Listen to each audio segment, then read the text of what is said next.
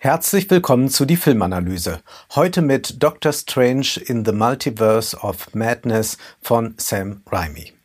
Nun, die Marvel-Müdigkeit verschwindet ja auch nicht, wenn man ab und an im Sitz gedreht wird, damit man sich nicht wund sitzt. Sam Raimi, der 1981 einen guten Film gedreht hat, verrichtet diese Kehrarbeit. Wir können liegen bleiben, aber das MCU aus einer etwas anderen Perspektive betrachten, denn wir haben es nun mit Multiversen zu tun. Das MCU expandiert in alle Richtungen, auch narrativ will man jetzt die Linearität mit Parallelität erweitern.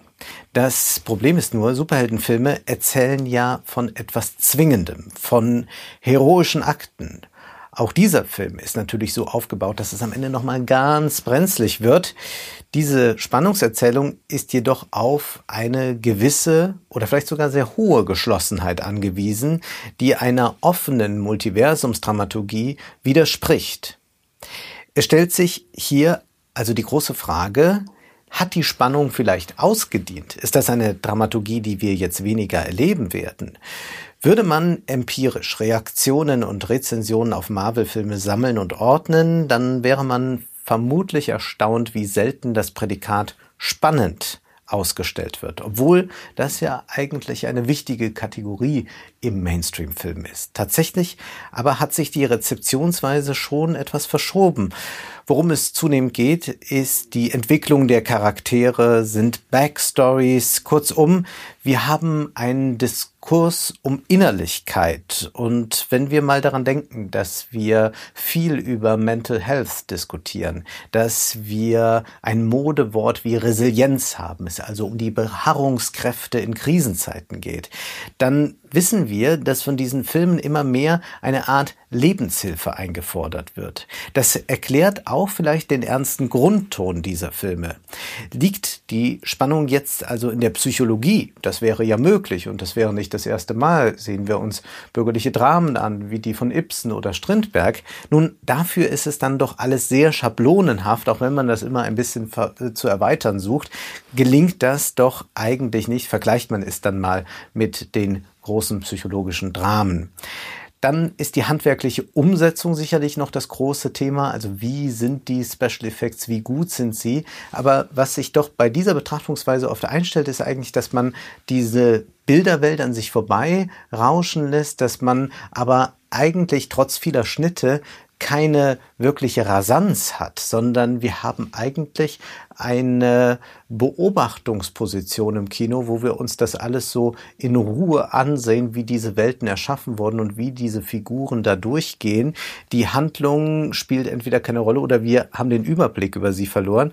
Es ist vielleicht doch eine ganz ähnliche Rezeptionshaltung, wie wir sie bei Twitch-Streams vorfinden können, dass da ein Streamer ist, der über Stunden beispielsweise ein Spiel spielt und wir gucken ihm dabei zu, aber es ist auch nicht in dem Sinne spannend, wie ein früher James Bond Film spannend ist. Das heißt, wir sind nicht mehr so plotgetrieben möglicherweise, wenngleich es da eine merkwürdige Paradoxie zu konstatieren gibt, nämlich es gibt ja diese ungeheure Angst vor Spoilern ich würde sogar sagen, diese Angst wuchs mit der Abnahme von Spannung und Überraschungen. Warum ist also der Plot noch immer wichtig für diese Filme? Nun denken wir auch an diese Obsession mit Marvels Post-Credit-Szenen, wo nochmal gezeigt wird, jetzt passiert das, jetzt geht es nochmal so weiter. Ich glaube, es hängt eng damit zusammen, dass hier ein Fortschritt beziehungsweise ein Fortschreiten der Handlung simuliert wird. Aus einer Marktlogik heraus ist der Plot, also wie geht es weiter, wichtig, damit ein nächster Film gerechtfertigt ist und wieder Zuschauer in die Kinos lockt. Es liegt aber wohl auch daran, dass man hier versucht, mit diesem Fortschreiten der Handlung doch ideologisch etwas aufzutun, das wir in eigentlich allen Marvel-Filmen finden, nämlich ein teleologisches Verständnis von Geschichte. Das heißt also, Geschichte ist ausgerichtet auf ein Ziel, vielleicht sogar auf ein fernes Endziel. Denken wir an Eternals, ein besonders schlechter Film, der uns aber deutlich machte, über Jahrtausende gibt es da einen Plan und die Geschichte entwickelt sich langsam. Und auch Doctor Strange ist eigentlich eine Brücke zum nächsten Film. Nicht nur im Sinn dieses Franchise-Systems, sondern auch, dass hier etwas geschichtlich entfaltet wird und auf etwas hinausläuft. Das widerspricht in gewisser Weise auch dieser Idee von parallelen Universen, die völlig anders verlaufen, wo Zeit und Raum ganz anders zu sehen sind. Das Ganze hat eine stark metaphysische Komponente. Wir haben ohnehin diese gottgleichen Figuren, die die Geschicke der Welt lenken und die dann hier auch teilweise transweltliche Individuen sind. So führt die Multiversumsdramaturgie bei Marvel nicht zu einer wirklich neuen Form des Erzählens, sondern nur zu schier endlosen Variationen. Wanda ist in dieser Welt so und in einer anderen Welt so und dann heißt sie vielleicht auch nicht Wanda. Wir könnten diese Aufsplitterung der Persönlichkeit aber auch komplett in einer Welt belassen und die Geschichte erzählen. Gespaltene Persönlichkeiten gibt es auch hier und in gewisser Weise haben wir alle kleine Spaltungen in uns. Natürlich gibt es diese Sache hier, dass Wanda in äh, der einen Welt Kinder hat, in der anderen Welt hat sie sie nicht, beziehungsweise es sind ihre Kreationen, Kreationen der Fantasie, wenn man so möchte. Und da sind wir schon in einer gewissen Richtung, die das Multiversum auftun kann. Das schreibt auch der theoretische Physiker Hans J. Pirner in seinem Buch Virtuelle und mögliche Welten in Physik und Philosophie. Da sagt er, es ist auch eine mögliche mögliche Welt denkbar, die im Widerspruch zu mir und meinen Beziehungen in der aktuellen Welt steht. In so einer Welt erscheinen vier Ehefrauen zu meinem Begräbnis, obwohl ich nur eine Frau habe. Man muss sich diese Vielzahl von möglichen Welten als eine Serie von Welten vorstellen, die mit Nummern versehen sind.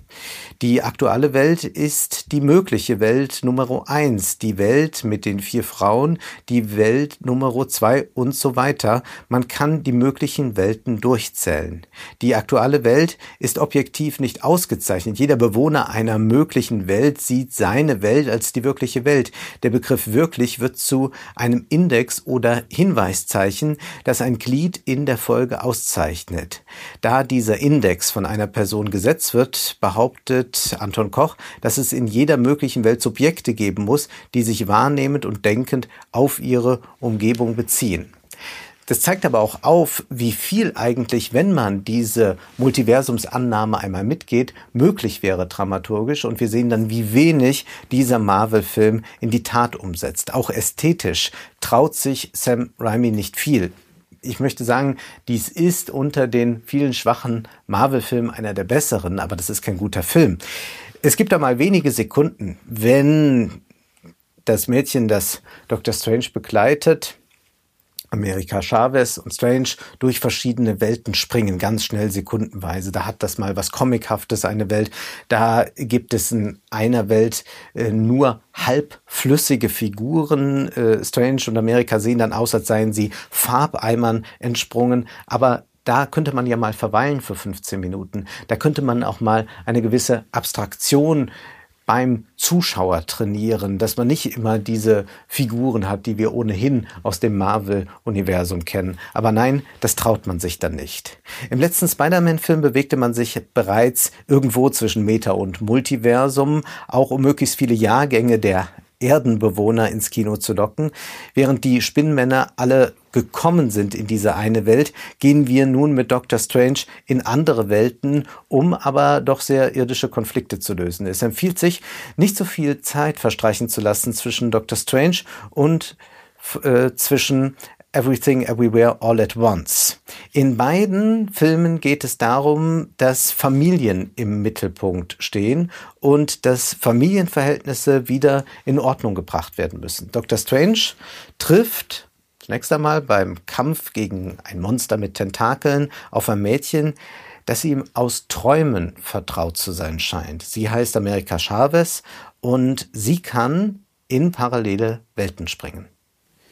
Er wollte sie schon zu Beginn des Films überreden, sich zu opfern. Überhaupt das Opfer ist für ihn ganz wichtig. Er meinte zu träumen. Gefunden werden muss das Buch Vishanti. Es bleibt alles mythologisch, mysteriös. Ein allerlei bekommen wir da aufgetischt. Zum Dessert tauchen noch die Illuminati auf. Nun ja, Amerika Chavez ist in großer Not, da eine gefährliche Macht finstere Absichten hegt. Wanda Maximoff will nun als Scarlet Witch ihr abhanden gekommenes Familienglück realisieren bzw. retten. Die beiden Kinder Billy und Tommy hat sie erschaffen. Sie sind Homunkuli ihrer Fantasie, niemand soll ihr Familienideal nun bedrohen. Wanda sind auf Rache. Den Schmerz, den sie erfahren hat, gibt sie nun den Rest der Welt wieder. Originell ist diese psychologische Konzeption natürlich nicht. Das visuelle Spektakel soll einmal mehr darüber hinwegtäuschen, dass es doch alles sehr simpel gestrickt ist. Wir haben hier einen ganz klar umrissenen Bösewicht, wenngleich Wanda uns doch deutlich macht, dass wir einmal den anderen Standpunkt einnehmen könnten. Wanda sagt zu Strange, wenn du die Regeln brichst, bist du ein Held. Breche ich die Regeln, bin ich eine Verräterin.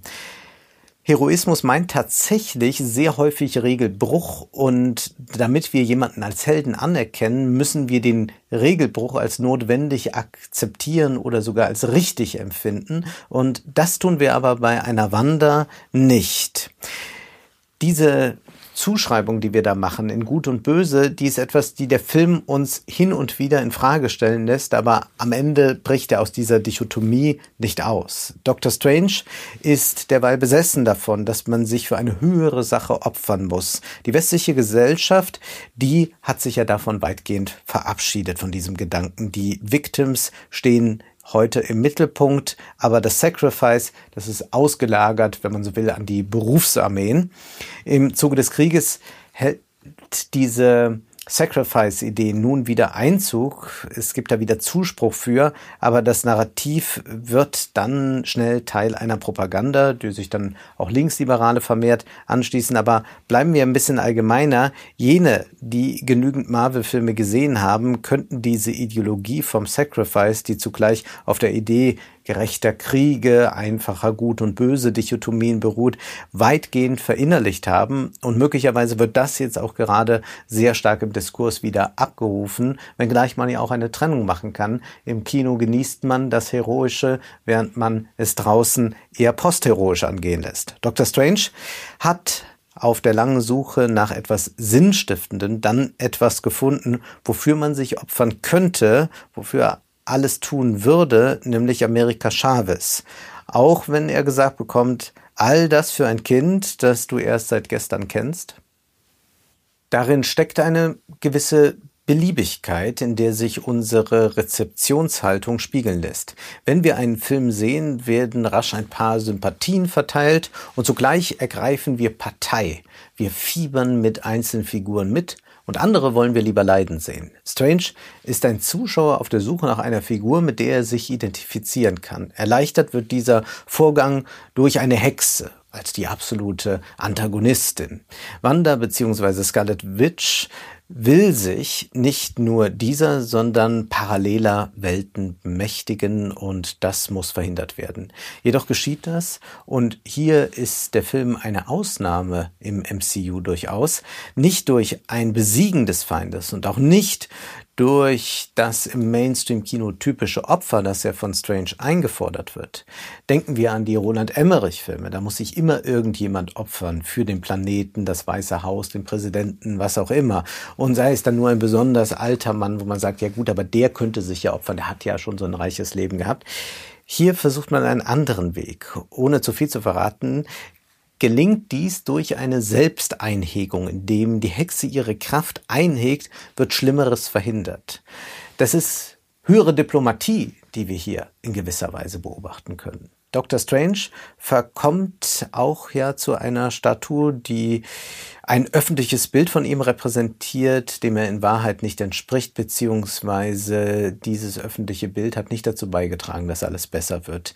Die Welt braucht Helden, heißt es dann zwar, aber das hat ja immer etwas Manipulatives, wenn man Helden braucht. Man glaubt ja immer, man müsse einer Masse etwas geben, damit sie froh ist, als könnte die Masse sich nicht selbst emanzipieren und darüber nachdenken, was sie braucht, zum Beispiel keine Helden.